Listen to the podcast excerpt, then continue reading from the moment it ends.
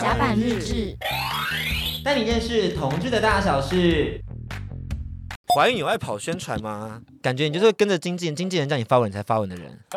欸、是吗？经纪人点头没？对啊，我想说你有爱跑宣传吗？对，经纪人说，经纪人说好多次他才发。IG 看起来三十八篇文，是不是？是是是是是是。所以我就想说，你有在爱跑吗？我打个 question mark。嗯，这样我现在可以走了。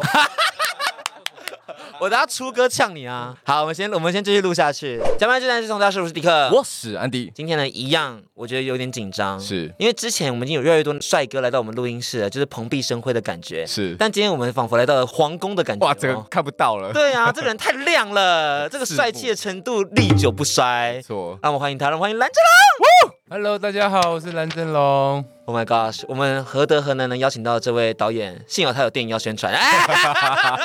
是耶，你要先简单为我们宣传一下你的电影。嗯，这个是我第二部长片啊，片名叫《成功补习班》，它是蛮关于我真实的故事改编的一个电影。那时间发生在一九九四年的那个补习班里面，在南洋街里面。嗯、然后我想要。借由这个电影纪念一个在我生命中很重要的一个老师，他叫做 Mickey。嗯，我很想念他，然后我也很想念我在成功补习班认识他的时候，所以我把他半自传的写成了这个电影，大概是这样。呃，刚刚导演呢，他就分享他国中的这个英文老师叫做 Mickey。那如果说你有长期在关注同志权益或是同志译文电影的话，纪录片的话，对纪录片的话，其实你就可以知道这个人是大家非常耳熟能详的陈俊志导演。陈俊志导演在一九九九年推出《美丽少年》，是台湾第一部在电影院放映的 LGBTQ 题材纪录片。后来他笔耕不辍呢，同时还有创作《台北爸爸》《纽约妈妈》，是，然后这个同时也有做成舞台剧，嗯，所以是一个非常精彩的作品。原本这东西是要变成电影的，嗯，只是后来他先行离开了。嗯，我们还是有在金马影展上播放，可是就是一个比较算是未完成版本，然后让其他朋友们一起把这部作品完成。是，所以俊志导演对早期的同志运动是真的影响蛮多的，而且他也影响到了很多人的一生，包含他的可能性向的认定啊，还有他自己的一些启蒙啊，还有甚至自己的自我认同啊，是一个非常重要的人这样子。包含像是大家知道那个蔡依林的年度歌曲《玫瑰少年》，就是从俊志老师他之前去访查那个高速少年之死的那篇文章里面，然后后来才衍生相关的作品到歌曲这样子。是，所以希望大家可以透过今天我们的作品，更认识到俊志导演，也认识到我们 Blue 导演的他自己的创作理念，因为我觉得这个东西是非常难能可贵的。是这部电影可以说是我们 Blue 导演给同志朋友们的一封情书。嗯，我觉得非常浪漫啦，就是可以看到他很多的细节，对，更包含到他对于同志的认可啊，还有一些、嗯、也不算认可，讲认可好像他出柜，也不排斥。哎、你会不会录完才知道有没有这个结论？你，你有要出柜的考虑吗？出不了。你，你有没有认真怀疑过自己？哎，我倒是没有怀疑过我自己是不是这件事情，嗯、因为我很小就认识 Mickey 了，嗯嗯，所以我大概知道这么勇敢、这么确定自己的性向，他好像不太需要怀疑这件事情，嗯，所以我我是没有怀疑过，嗯。那时候看《美丽少年》，对你心中留留下什么样的印象吗？Blue 导演？其实倒也不是看这一部片啦，因为我是九四年他教完我们补习班之后，他就去纽约念研究所了，Master 对，但是他念书很聪明嘛，他就是台大外文系的，然后又建中，他就从小很会念书，他都读了一年多快两年，他就把 Master 修回来了嘛。所以九六年的时候，他就开始回来做同志运动，还有拍纪录片这件事情。因为我们一直都很好，就是我是看着他，那时候我还是学生嘛，然后就看着他做这些事情，我也很好奇他做这些事情要干嘛。他一天到晚就很生气，很生气，很生气。因为这个运动一开始的时候是很困难的，他他有在气什么哦，什么什么，他在做什么，我就其实大家都知道。然后因为很快我也是蛮幸运的啦，就是我以前去打工，十八岁去打工，十九岁我就拍广告了。呃，因为同事之后有人去当 casting，缺一个很像日本小男生拍一个御饭团的广告，就我就出道了嘛。然后就我大概十九岁、二十岁就拍戏了，所以我们很快好像变成同事了，你知道吗？就是我们在做影像创作这件事情，所以我开始有一些问题啊，或者是我观察他对于哦，原来影像有很多种，有记录的，算设计过的，有各式各样的那个创作就对了。那所以我在看他这一部片，然后开始观察同志圈，他好像变成一个很力量的一股洪水，开始。冲起来了，嗯、哦，他好像就开始大量的冲洗台湾对于同志的那个泥泞，大家开始看清楚，哦，原来这一块地方有这样一群人，这样的生活状况，当然就是很替他开心啦，因为他弄了好几年嘛，嗯，啊、哦，美丽少年终于上的时候，我就觉得说，哇，这个是很困难，但他做到了，我是很替他开心的，嗯。俊志导演和 Blue 导演的缘分，从成功补习班一路走来二十几年，从师生关系变知心好友，跨越年纪不分性向，两人的好交情不曾断过。革命情感始于与众不同，曾一起走跳 Funky，瘫坐在金山南路的可飞 Fresh 楼梯间到天亮。Blue 导演对于多元性别认识，对于世界探索，都因为俊志导演而启蒙，而这样的缘分造就了成功补习班。作为 Blue 导演的第二部长片。他选择回到一九九四年的南洋街，以自身的生平经历改编，记录对于恩师好友的思念。目前成功补习班口碑场于九月十五号到九月十七号上映，快到戏院见证导演写给同志好友们的情书吧。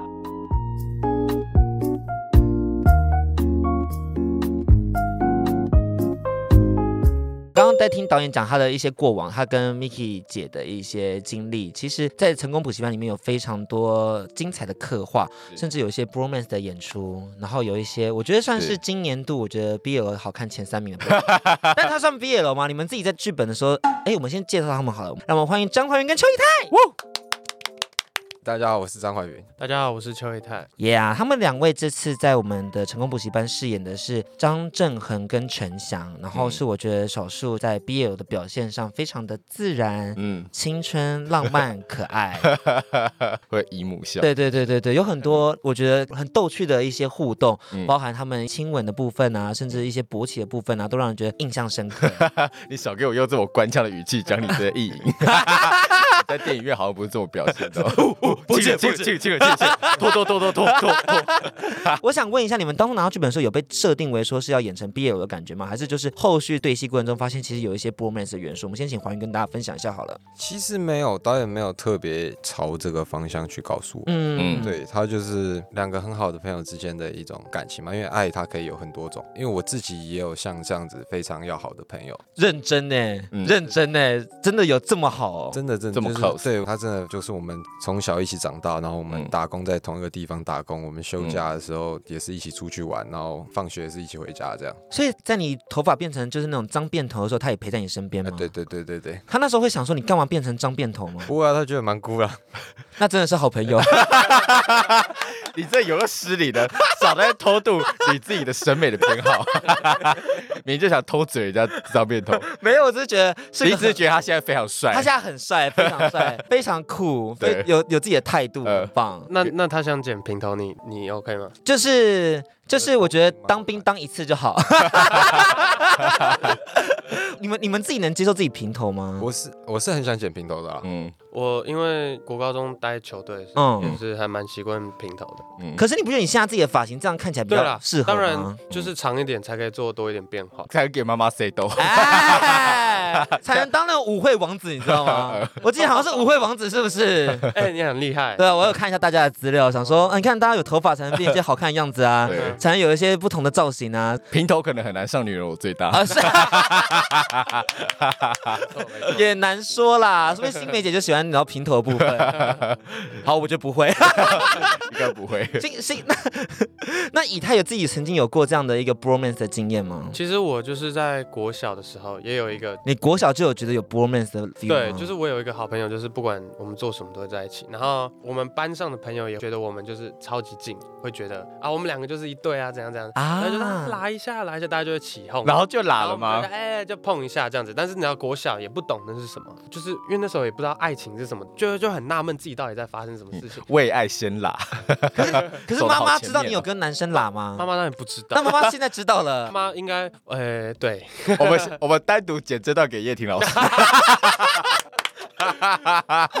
哎，说真的，妈妈会不会有点有点害怕？哎，其实我妈妈是个非常开放的人，嗯，对，而且就是我们会开玩笑，因为弟弟比较是一个内向的人，所以他就会说哦，比起。弟弟，我就是一个从小就知道我的性向的人，因为他说从小他可能工作会带我去那种工作现场，然后我可能从幼稚园、国小的时候，我就会跟着那个模特跑到他们跟前这样子，就会看到比较多不一样的对。性别的样貌，嗯，对，他想要表达说，我从小就是小色鬼，所以我不可能会是 gay。你不要在那边曲解。他刚点头，他刚点头如捣蒜哦。但是我觉得也也难说，你知道很多 B 友漫画都是一开始是小色鬼，然后想说我要跟女生交往，我要跟女生交往，最后还不是被干的乱七八糟。现在又乱七八糟了，还是迷迷茫茫？等下我先问一下，因为你知道 BL 他他们跟我说不能讲这些词汇，可是你们是电影，然后是同志影视，应该是可以讲这些词汇的吧？导演是可以的吗？哇塞！回头问一下经纪人，看一看旁边，看一下左边，没摇头就可以。大概有十六条线的啦。想说封杀封杀，拍谁、欸，我也算是电影行业里面的。怎样？你现在怎样？我离职好了，我离职好了。今天就是我们的封关之作了。对不起了，对不起老板了，对不起就是姐了，我先走了，各位离开电影圈了，拜拜拜拜。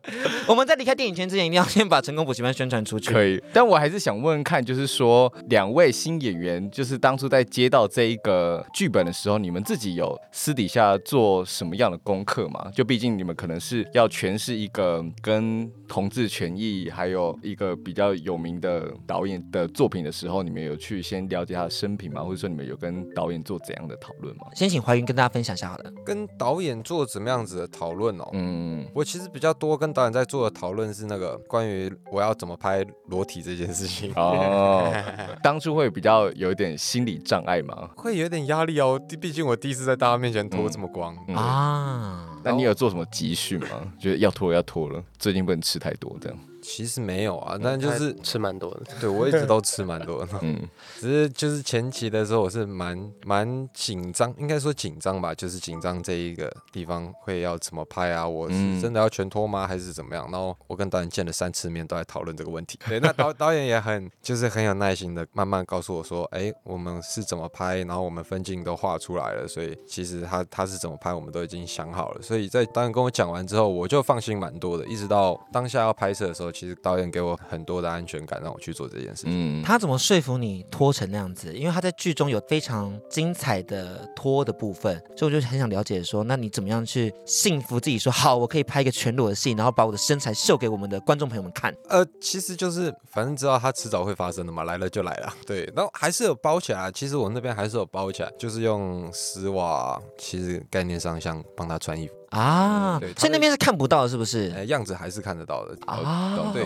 就给我心里有一个安全感在，这样对对。安安全之吻就是做一个大概，反正有没有看到再说。好，对对对，但还好在那个环境，因为导演有帮我清场，对，所以我是蛮放松的啊。为戏牺牲脱。是什么样的感觉啊？就是觉得说，好，我在为艺术创作吗？还是什么？好，我今天就是要把我的身材秀给所有同志朋友看到，他们知道说我是同志天才。你是很想脱的，我很想脱啊，要不是身材不好。我不想当 GV 男优哎。希望我们的正龙导演下一步可以就是拍一部身材平权的电影哦，力邀迪克。需要哎，需要哎，需要哎。可是我不想看哎。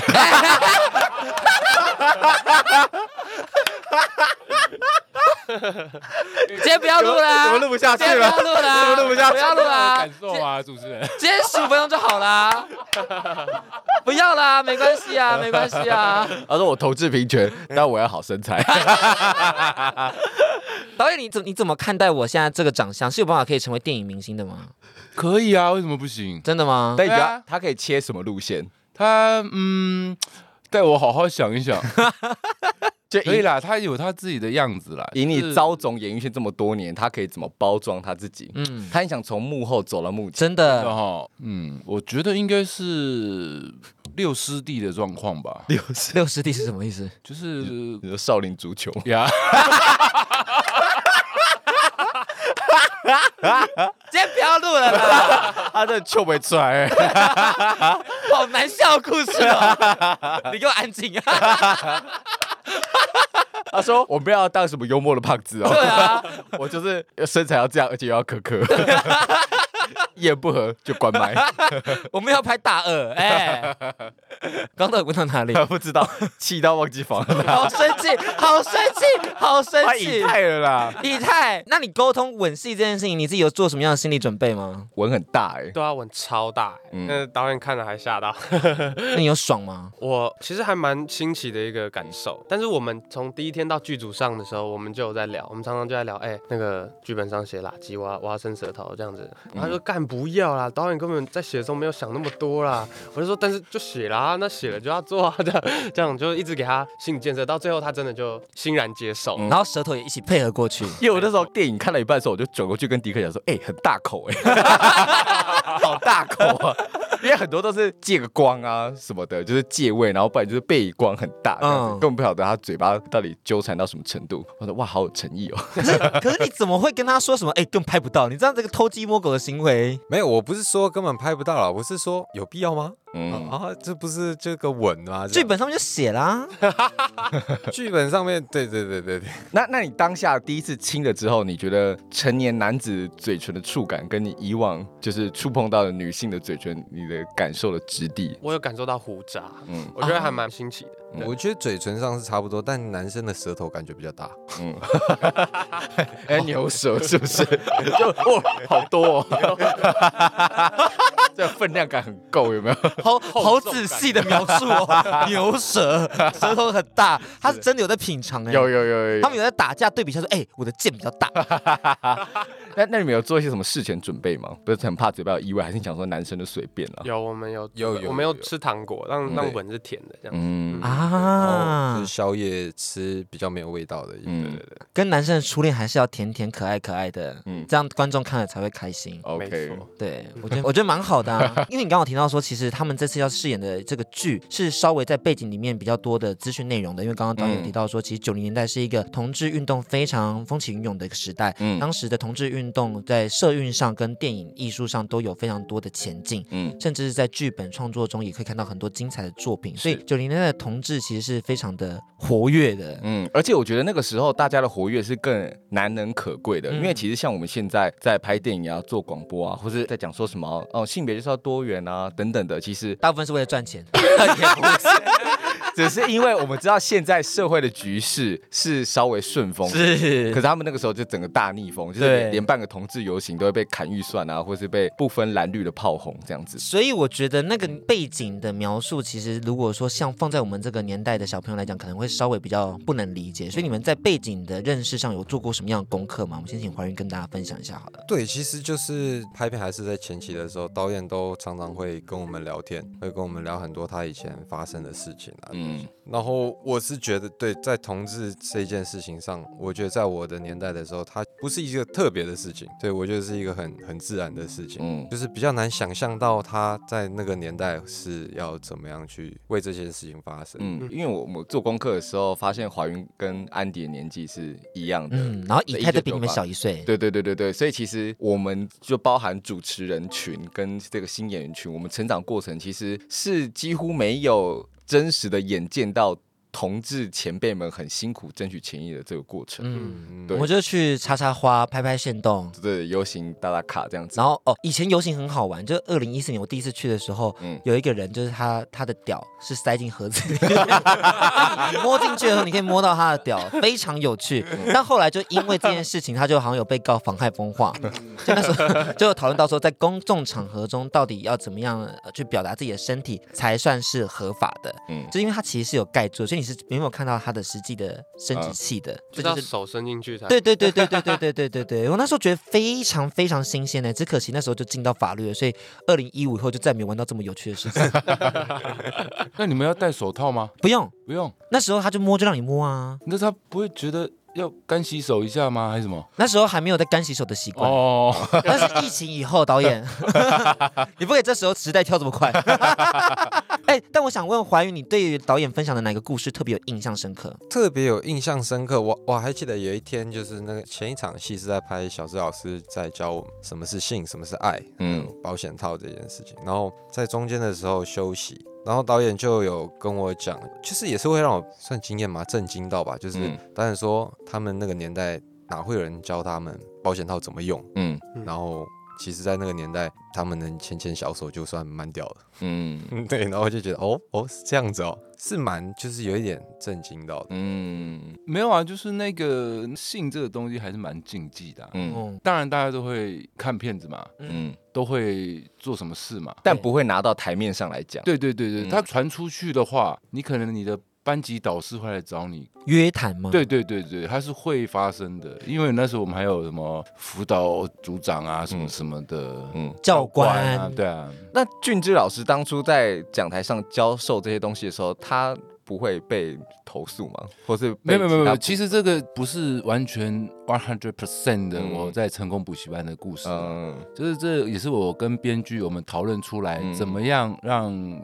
这个老师在补习班里面展现出他对于学生的关心，跟他觉得他们需要去知道的事情。那如果是拍电影的话，应该要让所有的学生都知道，会比较比较有戏剧效果。对对对，嗯嗯，了解。那以太对导演分享的事情有什么样特别印象深刻的吗？印象深刻就是导演都会分享他以前看一些色情杂志或者是谁写真的时候，我就蛮有印象，因为我回去就自己查了一遍这样。他分享哪一个？他分享哪一个色情杂志的？这给导演讲一下。你分享谁？还是什么什么样的刊物？还是他是透过什么样管道来购买的？没有没有，就是我第一次看到比较成人的杂志，就是我跟我好朋友第一次真的去 Mickey 家吃饭，他煮牛肉面给我们吃的时候。哦。然后他就是因为他很多书嘛，整个家都是书。然后我就说，这什么东西啊？怎么那么大一本？他说哦，这个是那个马丹娜的铁皮书哦。那时候他他也有收收集写真集的习惯了。然后我就看，我说哇哦哦，啊，当然那时候还是性感的。no no no，它里面的内容。不是只有马丹娜，而是说他所有的那个乳环啊，他的哦，比较私密，比较 BDSM 风格的，对对对，这个在我们九几年那是 crazy 的事情啊，怎么可能这个东西会出现金属铁环在哦这个地方，这样不痛吗？哦，怎么会有？你知道吗？那你要问他吗？我也有，而且我还是自己穿的。你是喝醉还是怎样？我就学穿环啦，他就说你要毕业你就要自己穿一个。哇哦，我。自己耳环跟我自己乳环都有打的，导演你要看一下吗？哎，我没有很想看。他给你看，他给你看，他给你看。你有止痛吗？还是什么？没有啊，还是咬筷子就下去了，就直接穿了。哇哦，哇塞，没错。但是他就是一下，就就跟你打耳洞一样啊，搓一搓，搓一搓就过去了，这样。大家不用觉得说我们好像过于前卫，其实我们我们或许在十年后来看，其实我们超还好的，没错，是吧？应该啦。那我想问一件事情，是因为我们都知道说郑恒这个角色是导演你自己的就是故事的原型嘛？对对对。那你自己当初选择怀孕来演郑恒的原因是为了什么？嗯，是看上他什么特质吗？我很喜欢看人的眼睛，嗯，因为我总觉得一个人的肢体啊，或者是言语啊，它是可以隐藏的，嗯，但是我觉得看一个人眼睛的时候，你可以看到他到底在想什么。是，可是我就看着他们眼睛的时候，我就觉得说，这个小孩子好诚实哦，这个小孩真的很诚实，然后他应该有吃过一些苦吧？哦，嗯，因为他的眼睛。里面有一些些心酸在里面，这个家伙是很老实去承受这一切的眼神的时候，嗯、我觉得郑恒是需要这个眼睛的，嗯、因为他接下来会遇到他跟他朋友之间的友情或者爱情的抉择的时候，他遇到他的老师离开他的时候，他是需要有这一个瞬间的眼神的。嗯，嗯，那你自己觉得他跟你有什么相像的地方吗？因为他既然是演你的话，应该感觉要跟你有一些什么雷同之处。但是我们来碰面聊天的时候啦，嗯，就是他的那个。中二的事情是让我真的觉得太好笑了，嗯，然后我就觉得就是我小时候会干的事情，就对了。我们差二十岁嘛，嗯，然后我就觉得说，哇，那个频率是对的，因为我小时候也很屁，他就是呆的屁，嗯，他不是聪明的屁，他是呆呆的屁的，嗯，然后我就觉得这个还蛮像的，嗯嗯。你自己曾经做过什么中二的事情吗？在你高中时期的时候？你讲钓鱼那个有啦，很多啊。对啊，导演说那个钓鱼的，就是呃，我以前夏天的时候白天要打工嘛，那早上我会跟我一个就是我那个很好的朋友，我们会一起去钓鱼或者是游泳，然后游到差不多要上班的时候再回去上班这样。那反正那天早上我们去钓鱼的时候，在钓的时候他就说，哎、欸，他要去另外一边钓，我就说，哦，好，那你小心了。然后他就去了，然后去了之后过了没几分钟，他突然就叫很大声这样，然后就是说，干张导你看，你看我啊，怎样怎样，我就我就很紧张，我就赶快站起来，就说啊，怎么样，怎么了，怎么了？结果他就说我钓到我自己了，然后 他就钩子钩在他的屁股的上面还是哪里，我已经忘了，反正就类似那个位置，我就没有理他，然后我就说无聊干，然后我就继续弄我的钓具，然后突然又过了几分钟，他又在大叫一次，然后这一次我就懒得理他了。他就一直叫，他一直叫，然后就一直骂，就干张导演，干那干嘛啦？赶快看我啦！然后结果我就看他，然后我一看他的时候，我发现他怎么左脚就是都是血这样，嗯，然后我就啊，他就说我刚劈腿了。我们在那个消波块上钓，嗯、然后它其实消波块有一些地方它涨潮了会有青苔嘛，嗯嗯、那如果你没有看仔细的话，它其实还有点湿湿，或者是你鞋子湿了，你踩上去就会滑倒。嗯，对，然后他就是就是在那上面岔开了，然后他就说啊，现在怎么办？怎么办呐、啊？然后好痛，然后脚都是血，是不是？对，然后我们不知道怎么办，然后我们那天有买啤酒啊，跟我们刚吃完早餐这样，嗯、他就说不然我们消毒一下，我说好啊，然后我就，就拿啤酒，对对对，然后他就说哇，天哪，太痛了吧？是可以这样用吗？我说我一直不知道啊。然后因为那个伤口实在不太好看，有一点烂烂的，然后我就跟他说：“哦，我早上要出来了，不要再给我看。”他说：“啊，现在怎么办？”我就说：“我们先休息一下。”然后我们就躺在那个小破盖上，嗯，躺了十分钟，然后我们再思考我们等下应该怎么办。嗯，对，最后就是送他去医院，因为我们走了蛮远的，我就说我先把东西拿回去放，然后我就又跑回去跟他说：“我背你。”就他就说没事不用，他就说他要自己走，然后他就走得很慢很慢，嗯、然后后来我就问他说，啊你刚刚到底为什么不给我背？他说我觉得太丢脸。哇，真的是正狠呢，而且好直男啊，真的。真的感情很好，但是又很爱面子。对对对对对对对，然后彼此在处理方式的时候，就心里想说：哇，是这样处理的 耶！干白痴哦，干白痴哦，然后就一件一件蠢事继续做下去，好惊人哦！这是因为这跟我平时会相处的生活真的有点距离，就我平时不太会知道，而且我早上会去钓鱼，好像花田一路，对不对？钓钓鱼、钓虾什么的。台台湾现在会有高中生早上去钓鱼吗？你你是哪里人啊？哦，我之前住三芝。你说的是淡水三芝的那个三芝吗？现在住淡水啊。三芝的话，好像的确是去白沙湾玩耍，然后旁边还会有些什么田啊什么的。呃，三芝到处都是田啊，田田跟山啊，还有海。酷，没关系。你你大概只懂那边附近就是一些 同志裸体圣地吧？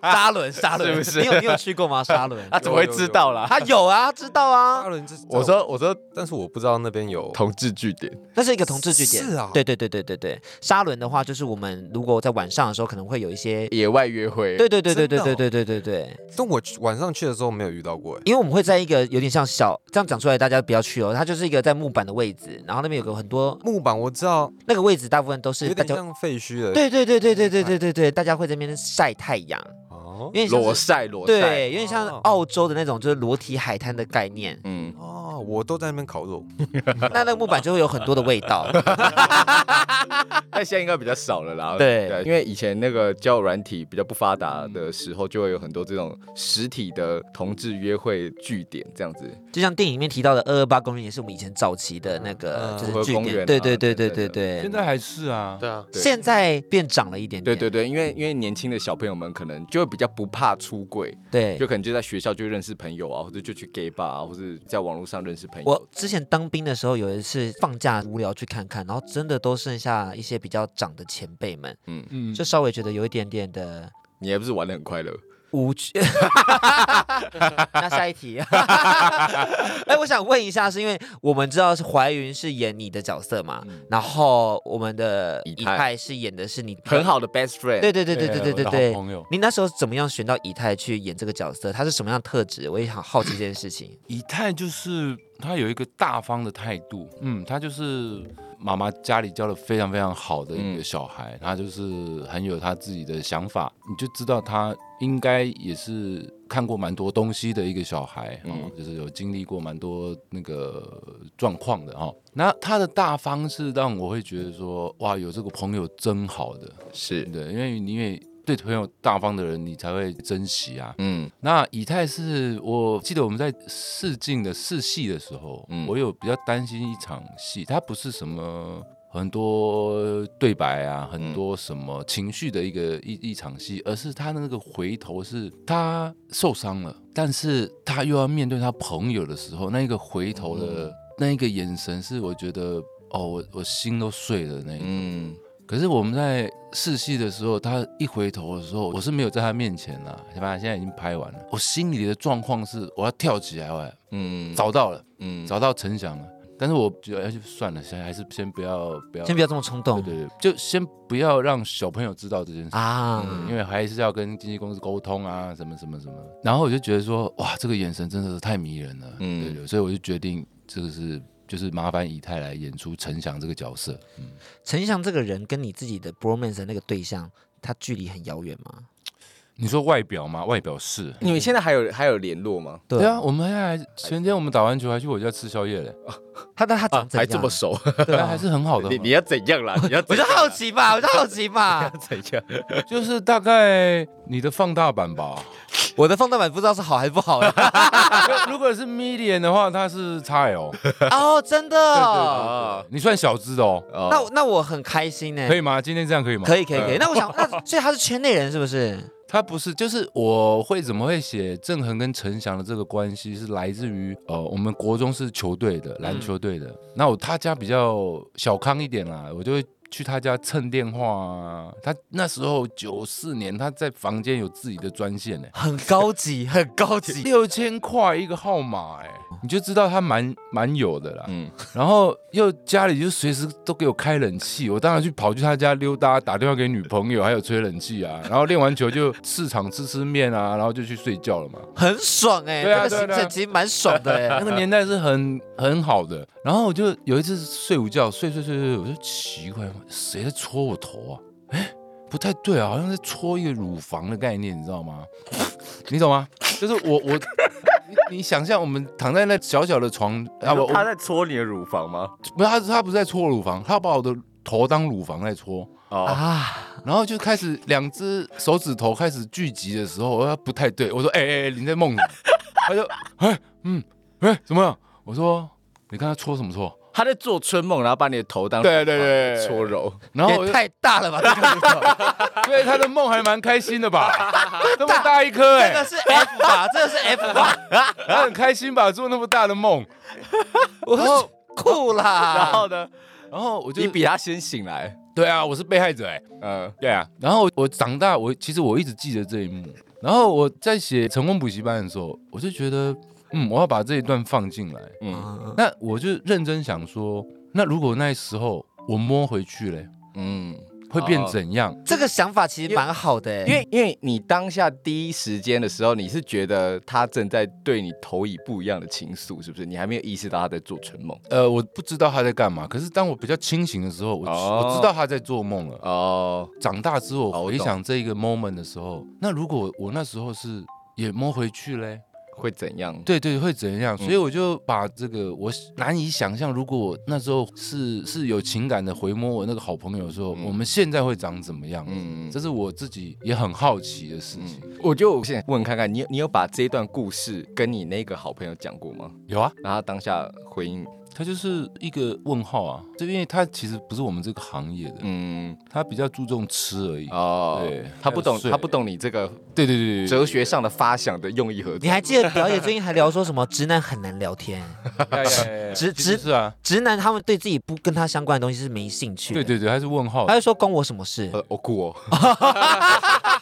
他们不会好奇说哈，然后呢，然后呢，没有没有然后，他们只会对 LeBron James 然后或者 NBA 然。然后这就是直男，所以他们他当然觉得说哦是哦好啊酷哦，那他就是这样子。对不对？我也会很存在很多刻板印象，会不会其实有很多很好聊的直男？有啦，也有啦，就是大部分百分之八十 percent 吧。好，他就算好聊的直男啊，蓝正龙是好聊的直男啊。那是因为有我们俊智导演的洗礼吧？是是是是，我觉得每个直男都有个同志好朋友。我觉得需要。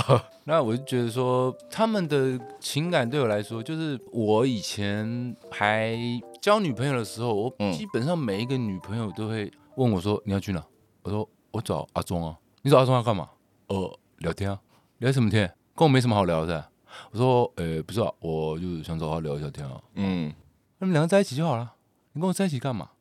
大部分好像我听过重复的对话，大概嗯四五次。这种是你学的很像。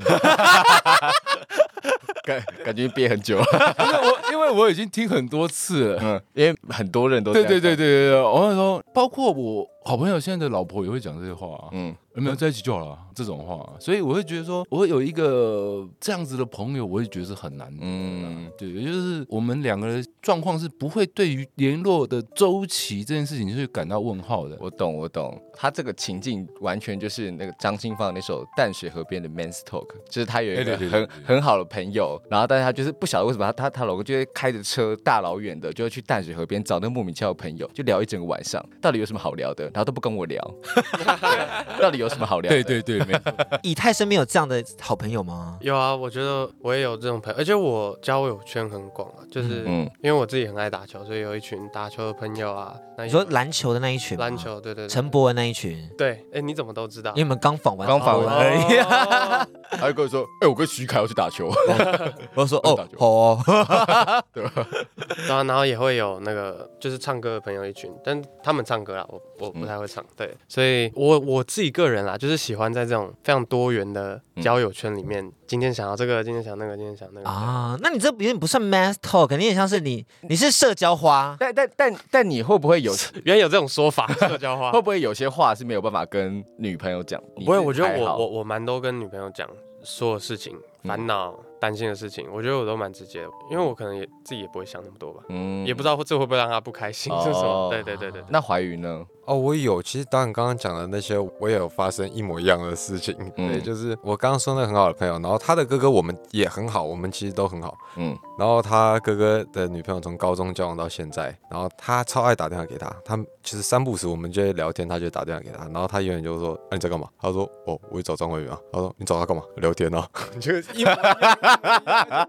常常，然后我们甚至有一段时间也常常一起出去玩，然后我们会去新竹啊或哪里，然后逛逛看风景。然后他女朋友就说：“你去哪里？”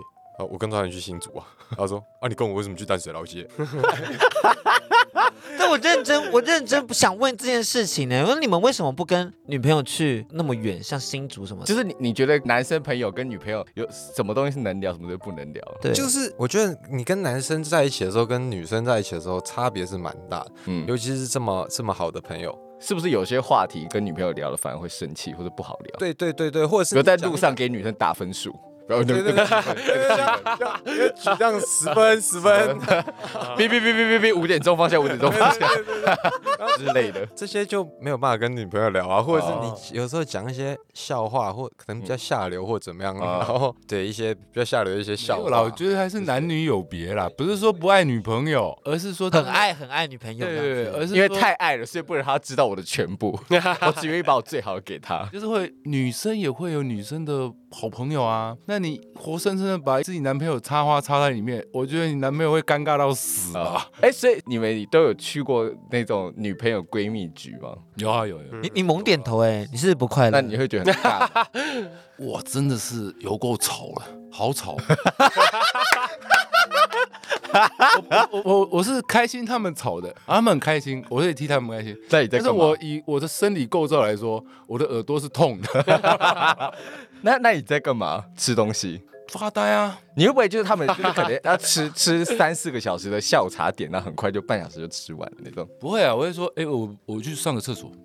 或者我去打个电话，嗯嗯，哦，我我我去成品逛一下好了，哈，大概是会会溜，好真实，好真实哦，好好听哦，这一切 是不是很像在探索一个全新领域的感觉？但是不是又很想问又不敢问？那先这样子就好。我觉得新闻又要下一件怪的标题了。那怀孕呢？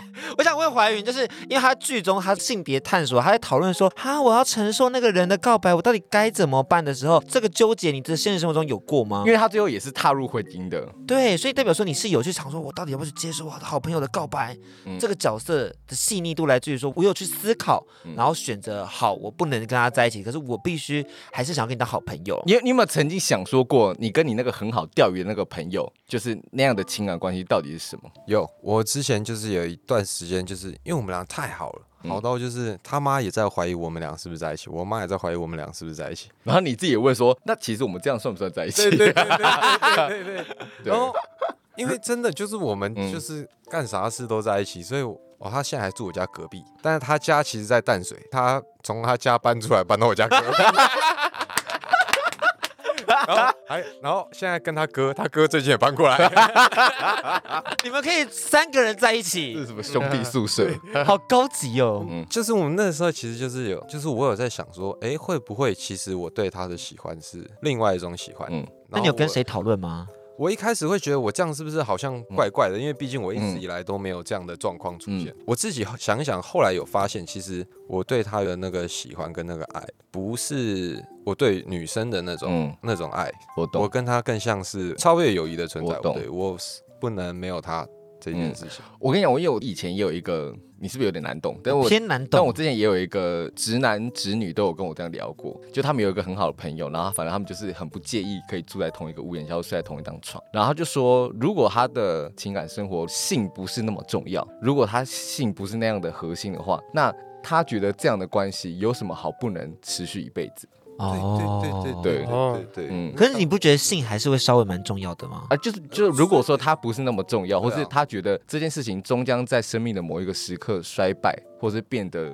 会有更重要的东西浮上台面的话，好，在那之前的时候都可以把它当做一辈子的考量，这样子不用在那个时候，就是现在就已经是了。哦、对啊，因为我觉得有点像那个范岛爱之前说的那个柏拉图啊。那我想大部分人都会选择跟一个真的价值观一样，然后理念一样。那这种人通常比较容易是朋友啦，嗯、对他不一定会是情人的关系。嗯，所以你先把性这东西放在旁边的话，其实很多东西就会变得。比较理性啊，嗯，你们不会有话题没有的一天吗？不会，完全不。我跟你讲，这种这种这种朋友，就是你就算没话聊，待在同一个空间都没差。对对对对，我觉得这是最难得的一个状况。对，就这种人其实蛮难找的吧？很难。像我，像我回想到我有有一次心情不好，我说：“哎，阿亮啊，陪我去日本。”然后我们就跑去日本。然后当然住我朋友家，就很 chill 啊。哦，我就在那边在朋友家里面做运动啊，然后不然就看书嘛。嗯，然后我朋友就说：“看你还要看哦？”我看完吧。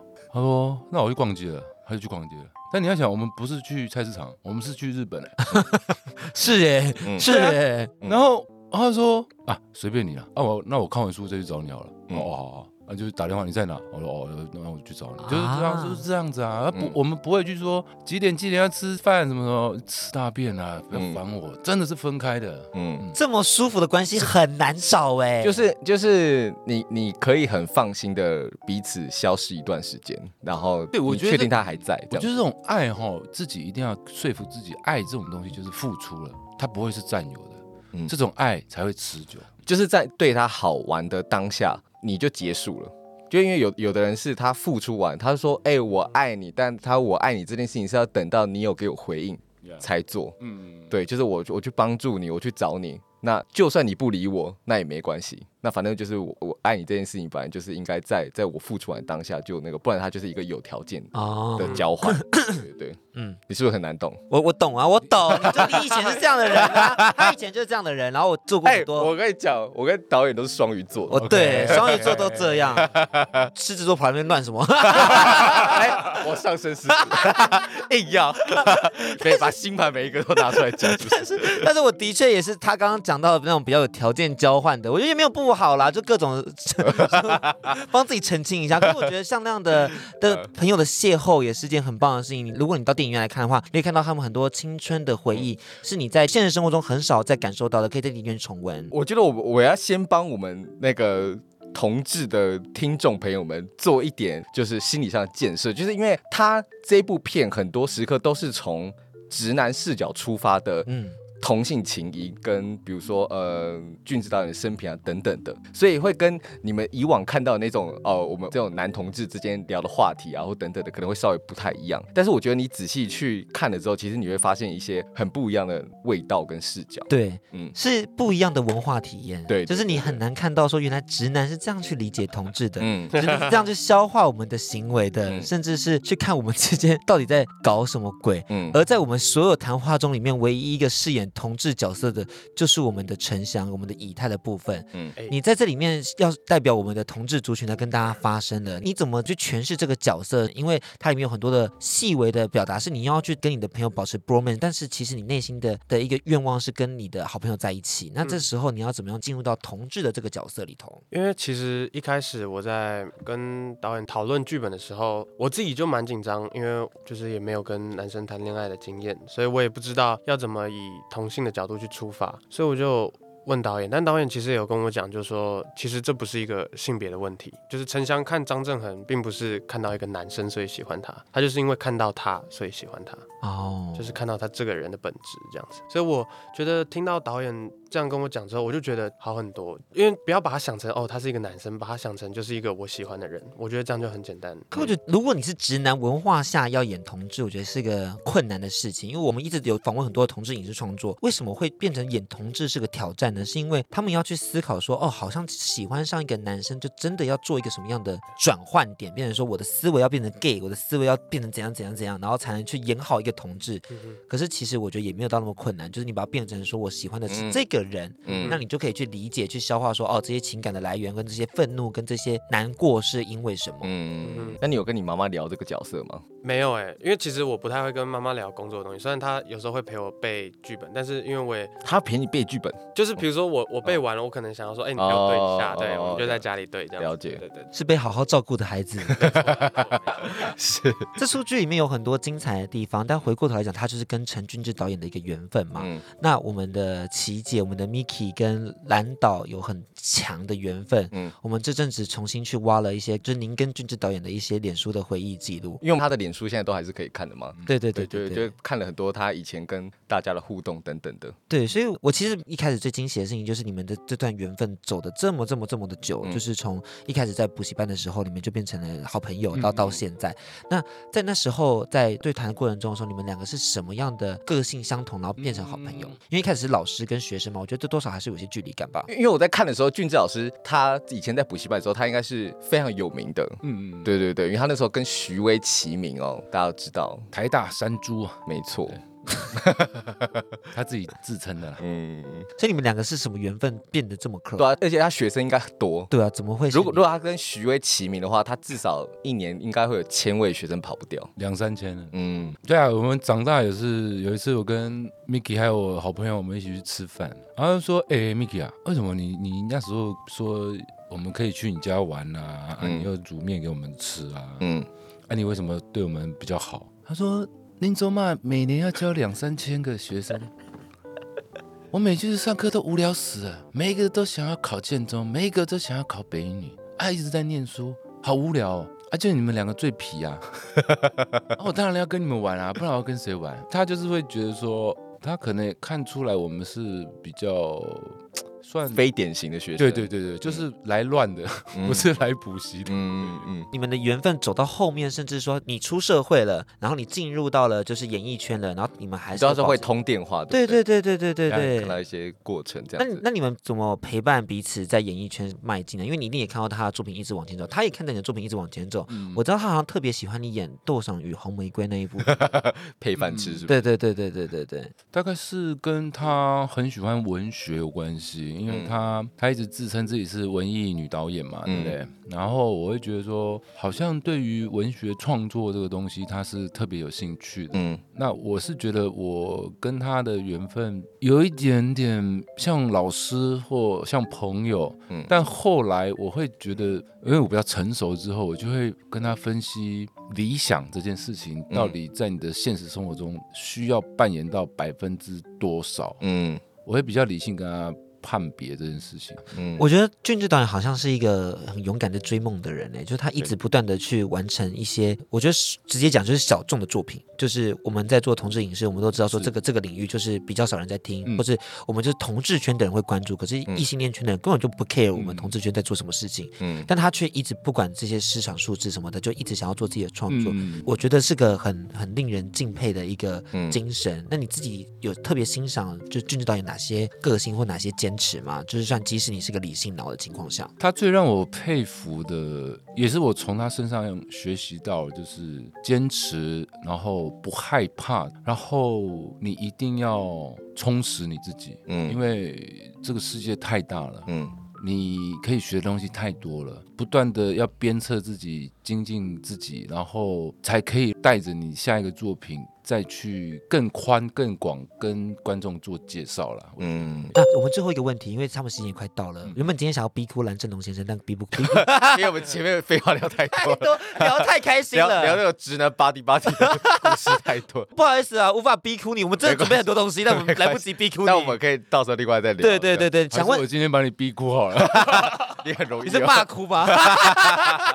我想问你一个问题是，为什么会在这个时间点上映《成功补习班》？这个时间点有什么样特别意义吗？因为我们同志权益真的现到现在已经真的是很多人都觉得快乐的、幸福的、美满的又安康了。那为什么这时间点要上架《成功补习班》？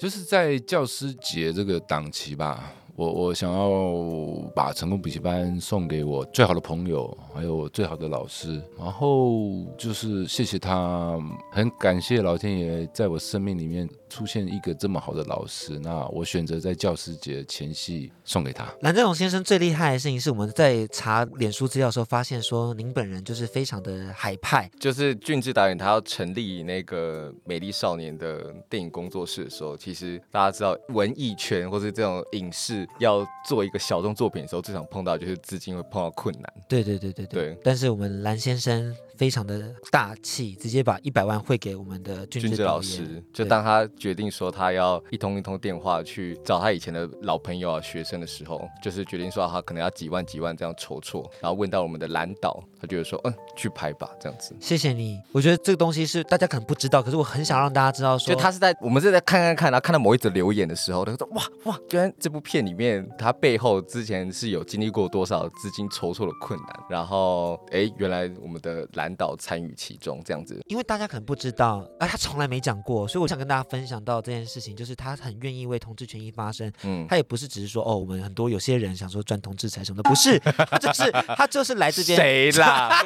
谁啦，他就是他就是我们最早期的同志 KOL，然后他是以 直同志的身份来这边跟大家互动，然后同时做好他自己的本分，然后用他的角度去看同志市场。我觉得这件事情是一个很浪漫的事情，所以把成功补习班分享给大家，也希望大家九月十五号的时候就有口碑场了。九月十五到十七，希望大家可以多多支持他，让他口碑往上跑。九月二十二号正式上映，然后二十二号的时候他们会跑到我们的我本人工作的地方拉克润跟 Ferry，就是希望大家可以带着他们的电影票来跟他们合照。啊，如果你没有电影票呢，现场可以购买，就这样。买了再拍，买了再拍。希望大家多多支持成功补习班哦，这样子大家拜拜拜拜拜拜。甲板日志，带你认识同志的大小事。So I say it now, can I take you back in my place？走到哪，baby，让你跟随。就算世界要我与你作对，发誓我绝不后退，我对你绝不后悔。最浪漫的初相遇，就是你和我因为音乐相聚。大家好，我是刺刺，我的单曲《Bumblebee》已经上线喽。我把满满的心动感、浪漫邂逅的故事都写进歌曲里，希望你们会喜欢。乘着风，双手握着我的大黄蜂，插进钥匙，让这引擎发动。声音大到让你身体放松，反复加速换了 Baby，Let's break it down now。乘着风，双手握着我的大黄蜂，插进钥匙让这引擎发动。声音大到让你身体放松，反复加速换了 Baby，Let's go。Turn around now，cause I need you，让我脱下你的肩带，吻在肩上，Let me love you。So I say now，can I take you back to my place？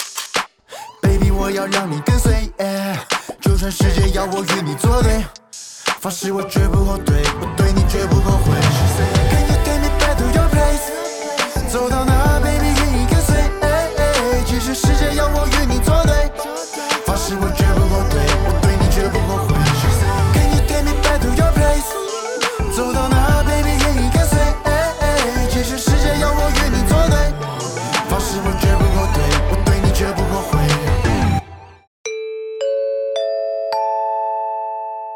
告时间。最近迪克人生除了减肥以外，还有个大烦恼。什么啦？我最近去做了按摩师傅的课程，大概八月会上线吧。这么快？哎，他说我蛮有天分的。就差那个按摩的连贯性，你知道吗？就因为最近上课的时候，发现我自己没有很擅长把那个每一块肌肉都连起来，所以按的时候就有点不太舒服。然后另外一个我也觉得很需要被处理的，有点害羞、有点尴尬的，就是来自于说我发现持久力这件事情是需要被处理的。是很快就射了的意思吗？不不不不不，是因为客人会一直挑逗你，你要能控制自己的敏感程度，才能好好去服务客人。怎样？他摸一下你奶头，你就流满地了，是不是？有没有到流满地就大勃起啊？然后肿胀大概两个小时，就非常的不舒服。也肿太久。哎、欸，我觉得这是我的专业，我超适合当 GV 男优的，而且我的屌可以一直勃起。好好好，惊人哟！酷哦，这是我的天分哟。嗯、但我就很容易射啦。你是说非常敏感的意思吗？所以如果说真的有抽插的话，你就是三两下就会射的意思吗？大概三到五分钟，里面有三两下，嗯，但还蛮短的，所以我会需要赶快解决我的持久力问题，才能让我好好的服务客人。噔噔噔噔，天哪，那你找到解决方法了吗？